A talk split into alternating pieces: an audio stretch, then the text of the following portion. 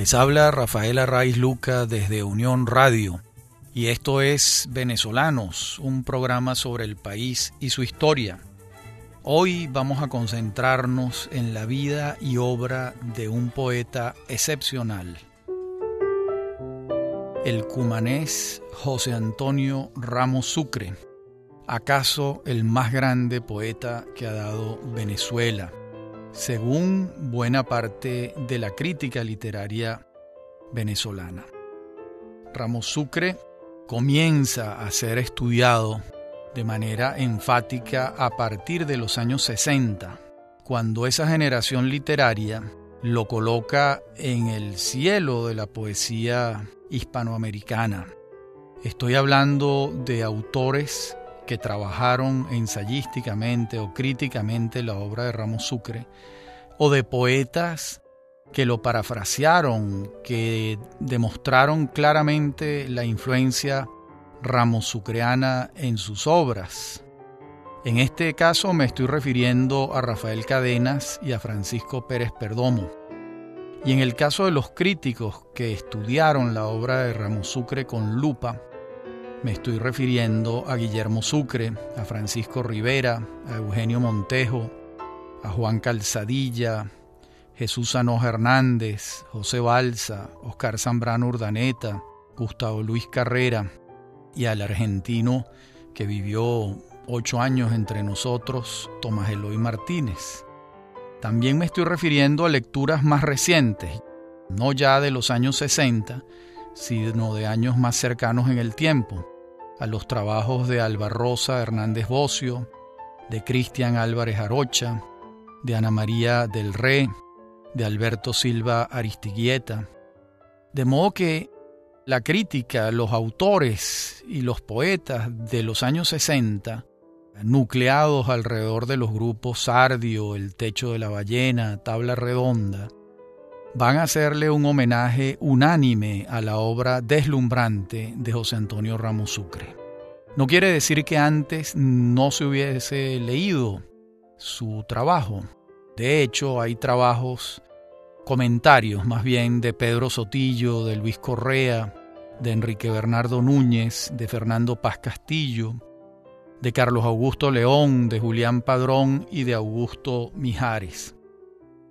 Pero ciertamente eran más trabajos sobre la personalidad de Ramos Sucre, que era una personalidad muy atractiva, y en algunos casos abordaban su obra, pero no con la destreza y el profesionalismo que lo hicieron la generación de los años 60.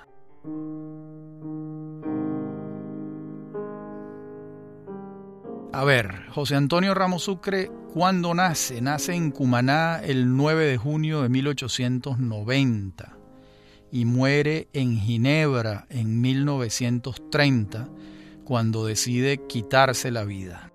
Ramos Sucre muere por un suicidio. Tenía un nombre largo, se llamaba José Antonio Primo Feliciano Ramos Sucre.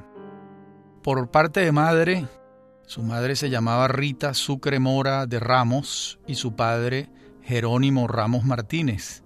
Ambos, padre y madre, de familias muy enraizadas y de mucha historia y tradición en el oriente del país, en particular en Cumaná y también en Carúpano. Y por parte de madre, como les decía antes, Rita Sucre Mora era descendiente del gran mariscal de Ayacucho, Antonio José de Sucre por supuesto, descendiente colateral. Era descendiente de unos hermanos de Antonio José de Sucre, porque el mariscal Sucre, como sabemos, tuvo una niña y esa niña la tuvo en Ecuador y no, no vivió en Venezuela. De modo que son, eran parientes colaterales. La familia Ramos Sucre la van a integrar un conjunto grande de niños. El primero, que también se llamaba José Antonio, fallece a los dos meses de nacido. Luego viene Trina, Miguel, Luis, Lorenzo, María del Carmen, Carmen. Era una familia como solían ser las familias venezolanas de entonces, con una prole cuantiosa. Vamos a hallar esta primera etapa en sus años iniciales de formación lo encontramos a los cinco años inscrito en la escuela Jacinto Alarcón en Cumaná. Allí va a estar hasta los 10 años, cuando tiene lugar un hecho central en la vida y en la psique de José Antonio Ramos Sucre. Y ese hecho es que la familia, ante las eh, urgencias económicas, deciden enviar al niño a los 10 años para que vaya a vivir con un tío, el padre Ramos, que era el cura y vicario del pueblo de Carúpano. Allá va a estar, allá va a vivir José Antonio, en casa de su tío, el padre Ramos, entre los 10 y los 13 años. Su educación se completaba entonces, además de la que le impartía el sacerdote severo, se completaba en el Colegio Santa Rosa de José Jesús Martínez Mata, el padre Ramos, que no tenía mayores destrezas pedagógicas en la educación de los niños, era un preceptor severo que encerraba a José Antonio y lo obligaba a estudiar incesantemente. De modo que mientras los niños estaban en la calle, José Antonio estaba encerrado por el padre Ramos en la sacristía leyendo y estudiando. Esto va a ser algo que tiene consecuencias benéficas y nefastas para la personalidad de Ramos Sucre. Oigamos lo que el propio Ramos Sucre le dice a su hermano Lorenzo en una carta fechada el 25 de octubre de 1929 en relación con su educación y con aquellos años en Carúpano que para él fueron un infierno. Les voy a leer la carta. Tú sabes que la escasa resistencia que ofrezco a las enfermedades no viene sino de un sistema nervioso destruido por los infinitos desagrados, discusiones, maldiciones, desesperaciones y estrangulaciones que me afligieron. Carúpano fue un encierro. El padre Ramos ignoraba por completo el miramiento que se debe a un niño. Incurría en una severidad estúpida por causas baladíes de allí el ningún afecto que siento por él. Yo pasaba días y días sin salir a la calle y me asaltaban entonces accesos de desesperación y permanecía horas llorando y riendo al mismo tiempo. Yo odio a las personas encargadas de criarme. No acudí a papá por miedo. El padre Ramos era una eminencia y yo no era nadie, sino un niño malhumorado.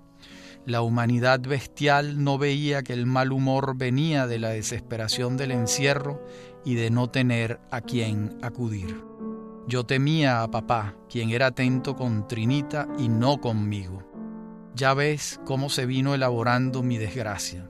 Suponte que yo era regañado por el padre Ramos y regañado por Martínez Mata porque retosaba con los niños de mi edad a los once años en la plaza de Santa Rosa.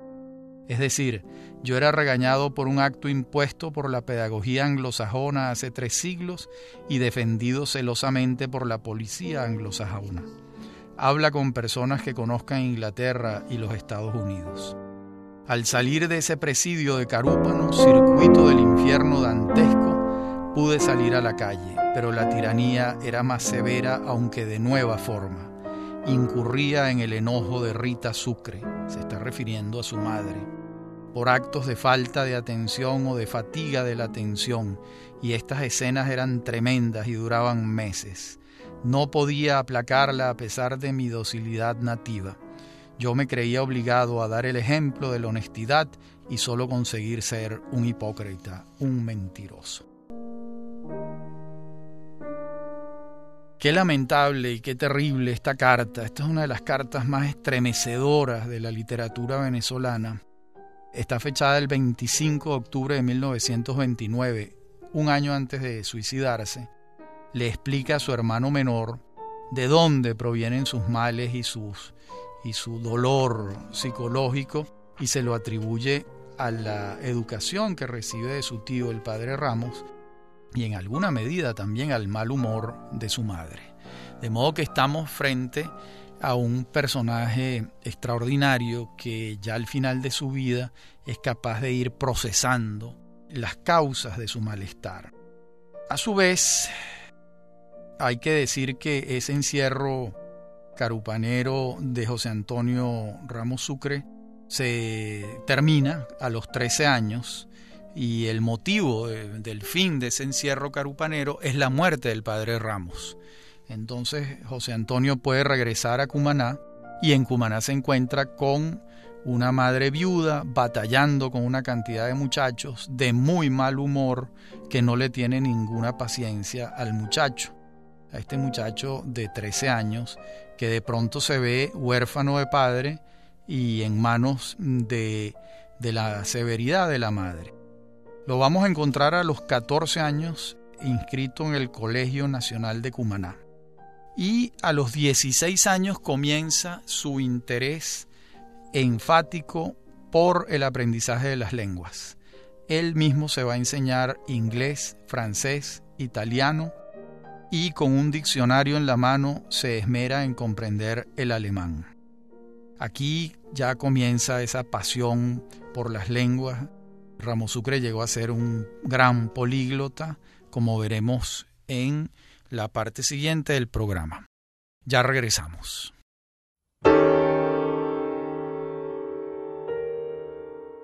Decíamos en la parte anterior del programa que Ramos Sucre, José Antonio Ramos Sucre, el gran poeta cumanés, a partir de los 16 años se enfrasca en su pasión por las lenguas y estudia el inglés, el francés, el italiano y el alemán. En sus cartas al final de su vida, su hermano Lorenzo, voy a citarles un párrafo donde él le da unos consejos en relación con esto. Le dice, Cada palabra inglesa se aprende con su pronunciación y acentuación, según la trae el diccionario de Cuyás. Las palabras se aprenden del castellano para el idioma extranjero. Pan es bread, y no bread es pan. Hay que educar el oído leyendo inglés en voz alta. Me parece que el maestro americano o inglés nativo debe buscarse después de saber el método de Benot. Benot se llamaba Eduardo Benot y había escrito unos manuales para el aprendizaje de las lenguas que fueron muy populares en aquel tiempo. En aquella época también Ramos Sucre, a los 16 años, está leyendo las novelas de Walter Scott y las de Alejandro Dumas, según queda testimonio por sus cartas de aquel tiempo, mientras avanza en el bachillerato. Se va a graduar en 1910 en Cumaná, entonces tiene 20 años. Se graduó de bachiller en relación con los tiempos de hoy un poco tarde. Entre sus compañeros de estudio se encuentra un poeta muy querido en el oriente del país y muy amigo de él que se llamaba Cruz Salmerón Acosta. Salmerón es el poeta de Manicuare, muy querido en aquella tierra, allá murió a causa de la lepra. Pero Salmerón viene primero a Caracas y es el que va a entusiasmar a José Antonio para que se venga de Cumaná a Caracas a continuar sus estudios. Y eso es lo que hace, se viene con, acude al llamado de Salmerón y se viene a Caracas y su primer destino es una pensión entre las esquinas de Camejo a Santa Teresa, donde era común que se alojaran los cumaneses. Allí estaba esperando la apertura de la universidad y mientras eso ocurre, estamos en tiempos de la dictadura del general Gómez, mientras eso ocurre, opta para el cargo de profesor en el Colegio Sucre y allí da clases. Y a su vez comienza a frecuentar las tertulias de la Plaza Bolívar de Caracas, donde en las tardes se reúnen los poetas, los escritores los historiadores a conversar. Y ah, allí comienza a tener relaciones con con caraqueños y con mucha gente que venía del interior del país a estudiar a Caracas. En 1913 pasa a dar clases en el Liceo Caracas, aquel que dirigió el legendario Rómulo Gallegos. Y en esa época también se presenta un concurso para optar a las cátedras de Historia y Geografía Universal y de Venezuela en la Escuela Nacional de Maestros y es admitido. Obviamente, Ramos Sucre ya para entonces era un erudito y su defensa en el examen al que se presenta como profesor es absolutamente satisfactoria. En 1914 va a ocurrir otro hecho importante, y es que la madre y los hermanos deciden trasladarse a Caracas y adquieren una casita en La Pastora. Allí va a vivir José Antonio un tiempo, pero al cabo de unos pocos meses decide volver a la pensión donde vivía y continuar con su vida solitaria. Ya en esta oportunidad, siendo un adulto, no se avenía con claridad a los dictados de la madre y prefiere continuar su vida solo en la pensión y los visitaba pues con alguna frecuencia. En 1917 se gradúa de abogado y al año siguiente lo vamos a encontrar ejerciendo el cargo de juez. Es una tarea que desempeña de manera accidental. Publicaba entonces en los periódicos algunos que otros textos que ya lo señalaban como un autor interesante, extraño. A su vez, se corrió la voz de la singularidad de su personalidad, que era un hombre solitario, que era ensimismado, que hablaba poco y en aquella Caracas pueblerina eso le fue dando un halo de misterio a José Antonio Ramos Sucre, que evidentemente llevaba a los autores que escribían sobre sus trabajos a confundir su personalidad con su obra. Y a su vez él mismo contribuía a este halo enigmático con su escritura. Por ejemplo, en el preludio de su libro La Torre de Timón, él dice, yo quisiera estar entre vacías tinieblas, porque el mundo lastima cruelmente mis sentidos y la vida me aflige, impertinente amada que me cuenta amarguras. Bueno, al decir esto, muchos autores no comprendían claramente que se trataba de una máscara la que estaba hablando, que era un yo dramático, que es uno de los recursos más recurrentes en la poesía de Ramos Sucre. Muchos autores no lo entendían y se lo tomaban en serio, es decir, creían que quien hablaba era el propio Ramos Sucre. Y ciertamente en alguna medida lo era, pero también era un personaje el que estaba hablando a través de él. Ya para este tiempo en el que estamos hablando, comienza el insomnio a manifestarse, que va a ser la gran dolencia psicológica de Ramos Sucre. Ya él empieza a padecer episodios de insomnio y bueno, comienza a escribir y a mencionar ese hecho. También en 1921 decide publicar Trizas de papel, que recoge los artículos que él había venido publicando en la prensa a partir de 1912. En 1923, dos años después, publica sobre las huellas de Humboldt y allí ya asoma el gran ensayista que él llegó a ser. Y finalmente, en 1925, recoge trizas de papel sobre las huellas de Humboldt y 50 textos inéditos que van a integrar todos ese primer volumen de Ramos Sucre titulado La Torre de Timón, que es de 1925. En las obras completas de Ramos Sucre su primera obra aparece siempre La Torre de Timón. No se hacen mayores especificidades sobre lo que les acabo de decir de Trizas de Papel y sobre las huellas de Humboldt. Se considera que su primera obra es esta, que incluye los dos intentos anteriores.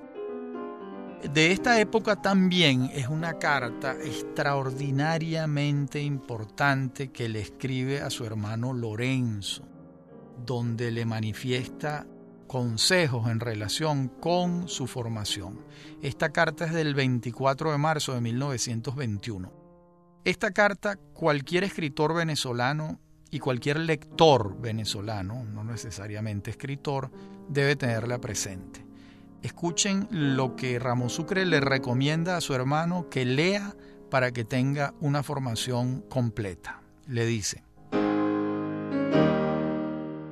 la Ilíada, la Odisea, Plutarco y Virgilio, el Eda, o sea, la mitología escandinava.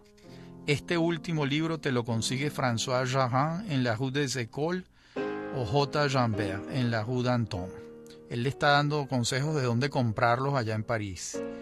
La Divina Comedia, Orlando Furioso por Ariosto, Don Quijote en español, El Fausto de Goethe, El Telémaco, Las Mil y Una Noches. Leer Teatro inglés, Shakespeare. Teatro español, Lope de Vega, Calderón, Tirso de Molina y Alarcón. Teatro griego, Esquilo, Sófocles, Eurípides. Teatro francés, Molière, Racine, Corniel.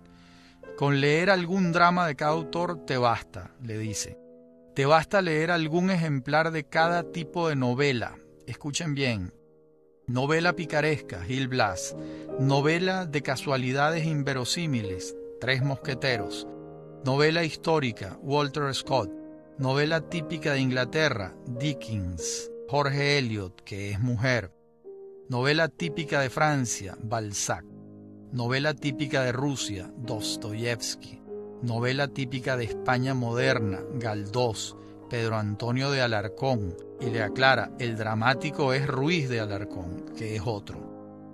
Debes leer, los mejores manuales de historia universal son los de Duruy y la mejor historia de Venezuela es la de Baral, que debes tener propia. El día que hayas leído todo esto, poseerás una cultura literaria enorme. Ya ves, no es necesario leer muchos libros, sino los libros característicos de cada nación y de cada época. Y además le dice, y esto es un consejo precioso, le dice, escribir es cosa de mucha paciencia y no debe omitirse un día. Se escribe todos los días, sin excepción.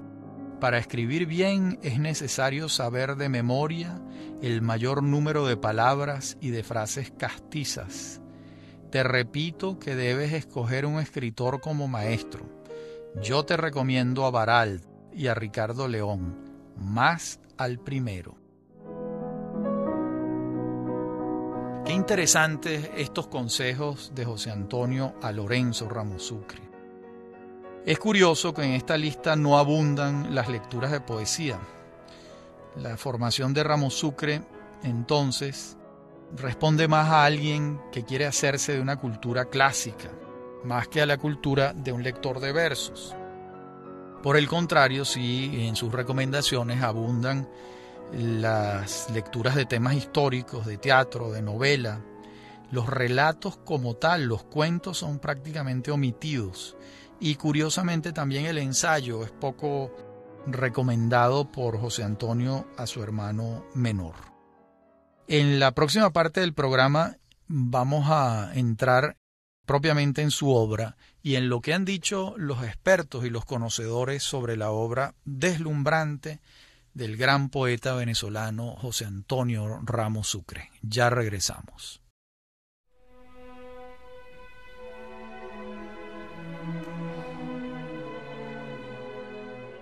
Eugenio Montejo escribió un ensayo titulado Aproximación a Ramos Sucre, publicado en 1974, y él deja claro de dónde proviene el origen de la poesía en prosa de Ramos Sucre. Toda la obra poética de Ramos Sucre es en prosa. Dice Montejo, se atribuye al celebrado Gaspar de la Nuit de Alucius Bertrand, aparecido en edición póstuma hacia 1842, la introducción del poema en prosa, tal y como iría a imponerse desde finales del siglo pasado. Claro, esto lo está escribiendo en el siglo XX Montejo Bertrand murió desconocido a los 34 años y su obra le fue rechazada en vida por un editor cuyo nombre ya nadie retiene. Su libro porta este subtítulo, Fantasías a la manera de Rembrandt y de Calot. Con lo cual ilustra la inspiración plástica de su propósito y la tentativa romántica en la cual persistiera. Montes ubica entonces en el Gaspar de la Nuit de Alucius Bertrand el origen de la poesía en prosa, que es la única que va a cultivar Ramos Sucre. Entre 1923 y 1930 podemos afirmar que la obra de Ramos Sucre cristaliza, es decir, en los últimos siete años de su vida, es decir, entre sus 33 y sus 40 años.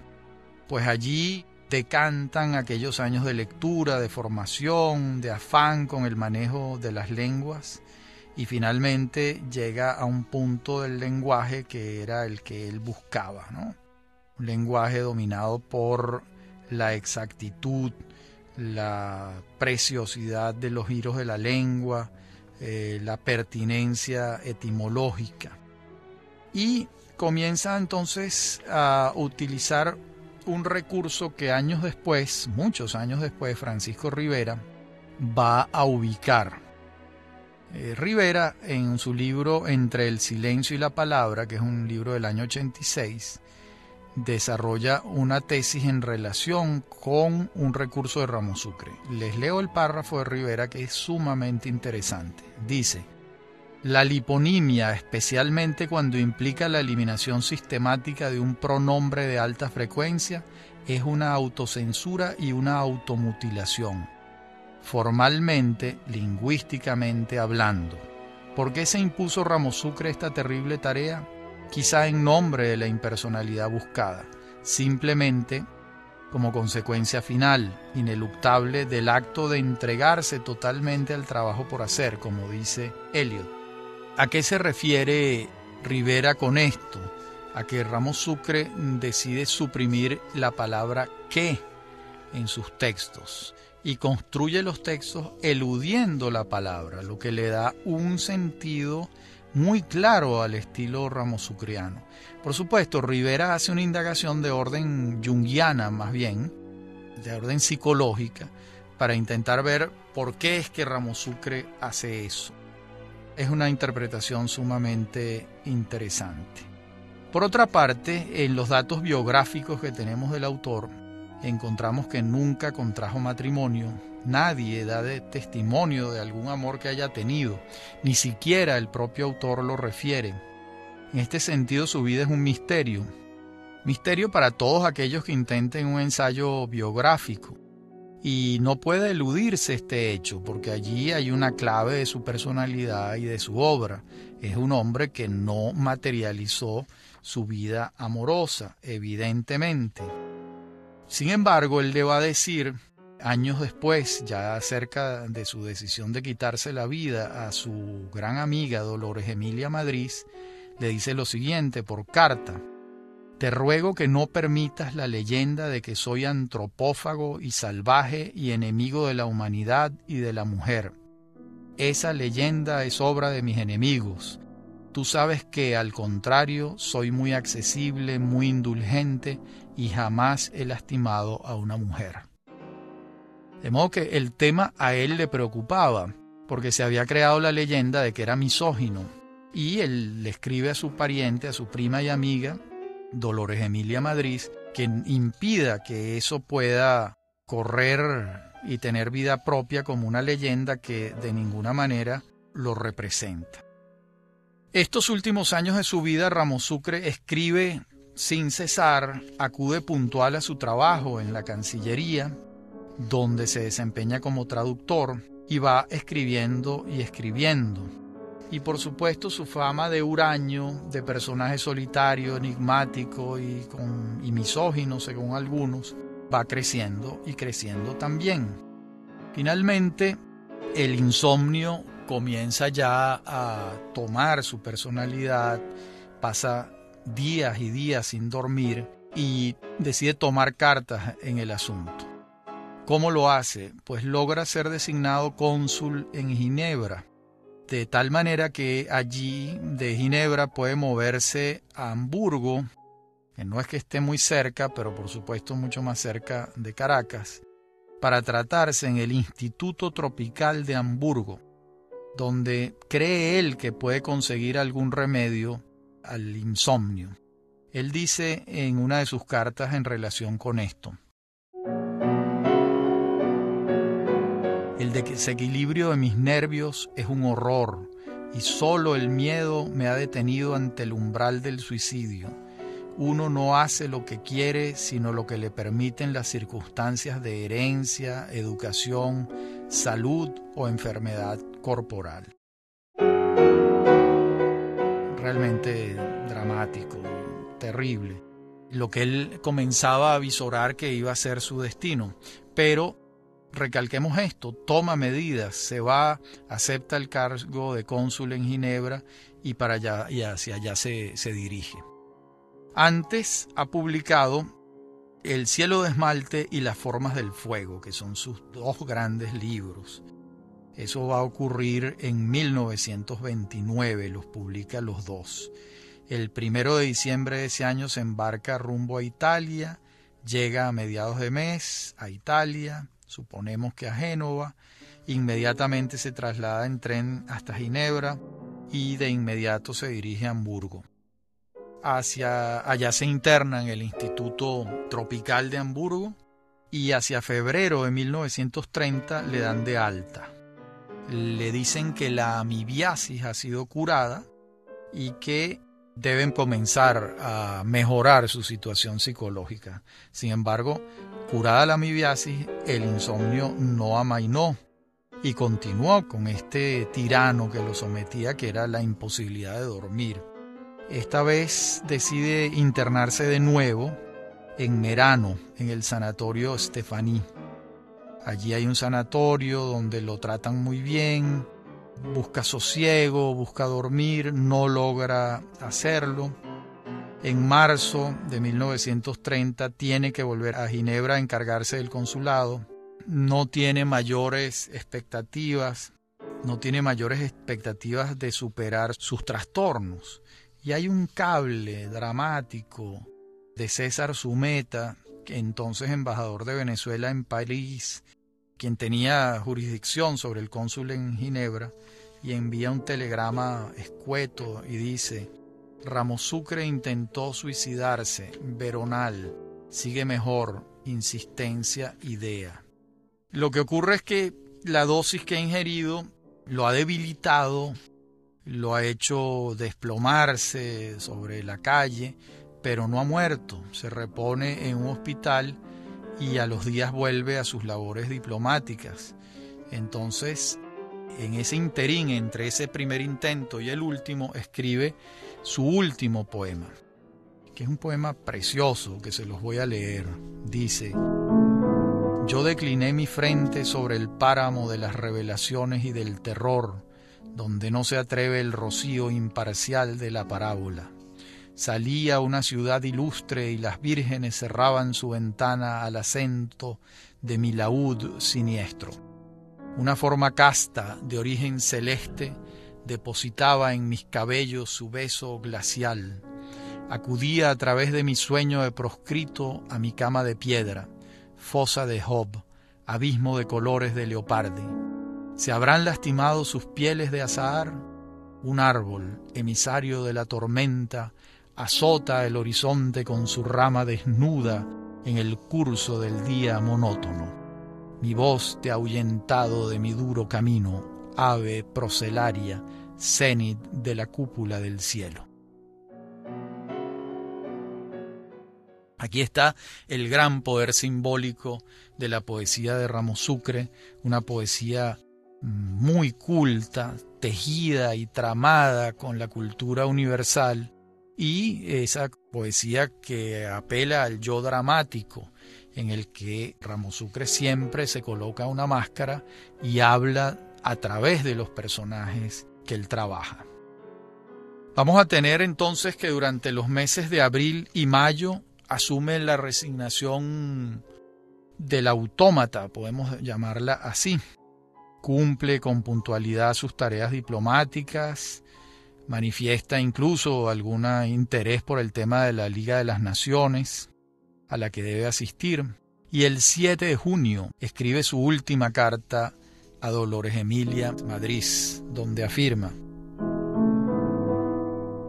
Te advierto que mis dolores siguen tan crueles como cuando me consolabas en Caracas. Yo no me resigno a pasar el resto de mi vida, quién sabe cuántos años en la decadencia mental. Toda la máquina se ha desorganizado. Temo muchísimo perder la voluntad para el trabajo. Todavía me afeito diariamente, apenas leo, descubro en mí un cambio radical en el carácter. Pasado mañana cumplo 40 años y hace dos que no escribo ni una línea. Con esta carta estremecedora terminamos esta tercera parte del programa y en la última parte de este programa dedicado a Ramos Sucre intentaremos iluminar algunas otras zonas de su obra y de su vida. Ya regresamos.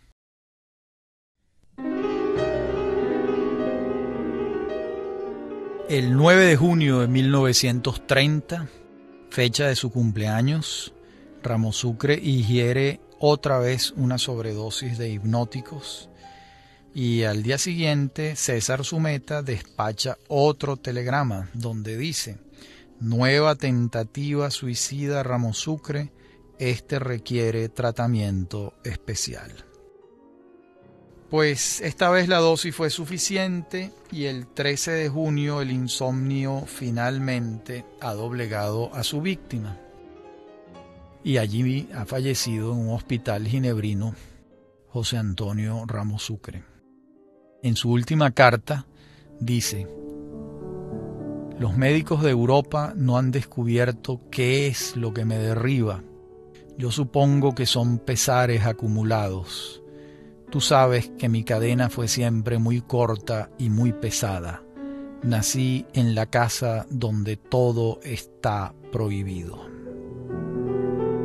Bueno, el 25 de julio de 1930, después de un largo periplo diplomático y burocrático, sus restos llegan a Cumaná y allí son enterrados en la misma ciudad donde había nacido apenas 40 años antes.